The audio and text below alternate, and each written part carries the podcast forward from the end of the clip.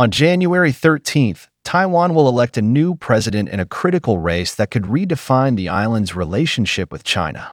This year's race to replace sitting President Tsai Ing-wen is happening at a time when Taiwan has emerged as a key flashpoint between the US and China.